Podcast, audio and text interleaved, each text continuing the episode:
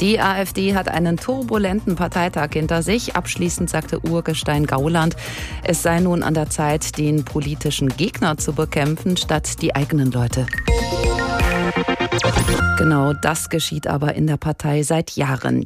Diejenigen, die sich selbst als gemäßigt beschreiben, fühlen sich an den Rand gedrängt, während rechts außen wie Björn Höcke, der vom Verfassungsschutz beobachtet wird, offenbar seine Leute installiert. Wie nun auch im Bundesvorstand. Über den sagte Höcke, er sei Zitat ganz nach seinem Geschmack. Albrecht von Lucke ist Politikwissenschaftler und gibt die Blätter für deutsche und internationale Politik heraus. Herr von Lucke, hat sich der rechte Flügel nun also durchgesetzt?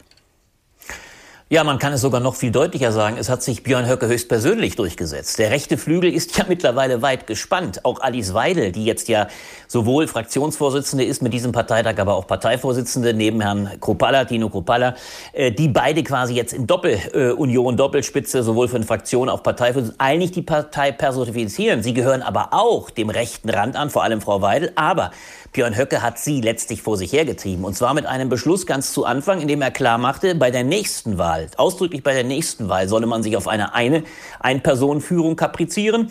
Und Sie ahnen schon, wer das sein könnte, nämlich Björn Höcke höchstpersönlich. Aber bei diesem Mal könne man sich noch auf ein Kompromissduo verständigen. Genau das, diesem Plan entsprechend ist es durchgesetzt worden mit einem desaströsen Ergebnis für Tino Kruppalla, knapp über 50 Prozent, auch Frau Weidel nur mit 67 Prozent, also ausgesprochen schwachen Ergebnis. Und am Ende, und das machte den großen Eklat aus, war es wiederum Björn Höcke, der letztlich eine Resolution durchsetzen wollte, in der man völlig Abschied nehmen wollte von der Europäischen Union, reine Nationalismus äh, und letztlich sogar vom Ukraine-Krieg nur als einem Konflikt sprach. Also will sagen, letztlich eher bei Russland war als bei den Vereinigten Staaten oder dem Westen. Das heißt, hier wird deutlich, dass ein gewaltiger Riss durch die Partei geht und am Schluss wurde der Parteitag in Unehren, muss man fast sagen, aufgelöst und es gab gar keine Abstimmung. Das hat es in dieser Weise äh, auch in der deutschen Parteiengeschichte noch nicht gegeben. Man ging dann ja auch ohne Einigung auseinander, ohne Einigung über einen Antrag, der die Auflösung der EU vorschlägt, wie Sie sagen, weil die, Zitat, ein dysfunktionales politisches Gebilde sei.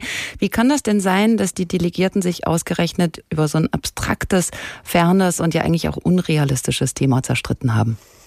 Naja, das hat eine doppelte Seite. Zum einen ist dieses Thema natürlich mit dem Ukraine-Krieg ungemein äh, wieder in die Öffentlichkeit gekommen, beziehungsweise sehr präsent. Wir haben ja äh, untergründig auch eine Auseinandersetzung um die Frage, wie viel Solidarität mit Europa soll Platz greifen oder wie viel Nationalismus ist am Platz. Äh, und da ist die AfD schon seit äh, Monaten, seit Beginn eigentlich auf, der, auf dem Trip, wenn ich das so salopp sagen darf, dass sie eigentlich völlig die Solidarität mit der Ukraine verweigert, eigentlich weit mehr bei Russland ist. Und das ist auch ein Kern der Auseinandersetzung zwischen Ost und West West, weil das im Osten ausgesprochen gut ankommt, im Westen aber keineswegs.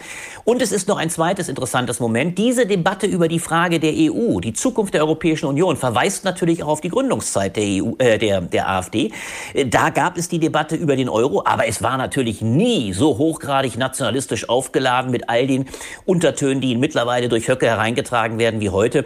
Hier ist das ein Kampf letztlich, der eigentlich wirklich den Grundlagen äh, der Bundesrepublik an die Wurzel geht. Der sagt, wir kündigen die EU auf, wir machen äh, einen nationalen Sonderweg. Und da trennt sich natürlich dann endgültig die Spreu vom Weizen. Da sind auch die letzten bürgerlichen Kräfte in Anführungszeichen dann eigentlich aufgefordert, die Partei zu verlassen. Und deswegen gab es am Schluss dann auch diesen Eklat mit einer Nichtabstimmung. Die AfD scheint ihre Themen verloren zu haben. Flüchtlinge, Corona, das zündet nicht mehr so richtig. Dabei könnte sie aber doch eigentlich zum Beispiel voll auf Inflation gehen, auf Preissteigerungen und mit diesen Themen punkten und Opposition machen. Warum gelingt ihr das nicht? Ich glaube, dass sie das sehr äh, versuchen wird. Äh, das ist ja eine Linie, die man mit im Osten durchaus mit Erfolg äh, verfolgt. Äh, man dürf, wir dürfen ja nicht vergessen, dass die AfD im Osten nach wie vor eine Basis von über 20 Prozent hat. Mit einem Ausnahme, einem Ausreißer, das ist Mecklenburg-Vorpommern, da ist sie das erste Mal unter 20 Prozent gefallen. Sie ist also im Osten in aller Regel die, die stärkste Oppositionskraft.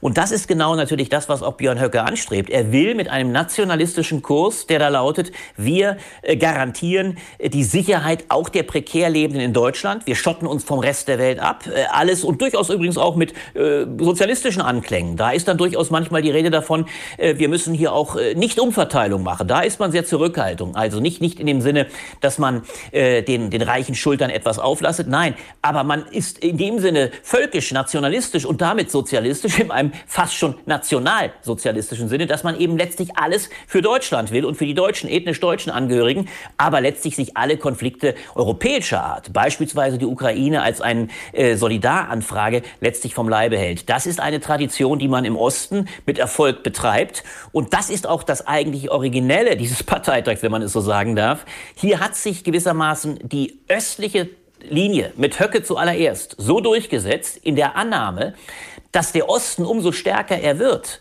umso mehr zu Höcke treibt, während ein schwacher Westen natürlich, der dann noch ein bisschen Bürgerlichkeit verkörpert, irgendwann dem radikalen Strang von Höcke nichts mehr entgegensetzen kann. So wird es dann darauf hinauslaufen, so jedenfalls Höckes Kalkül, dass ihm in zwei Jahren, wenn die nächste Vorstandswahl ansteht, gewissermaßen die Partei wie ein reifer Apfel in den Schoß fällt. Albrecht von Lucke ist Politikwissenschaftler und gibt die Blätter für deutsche und internationale Politik heraus. Gesprochen haben wir über den Kurs der AfD.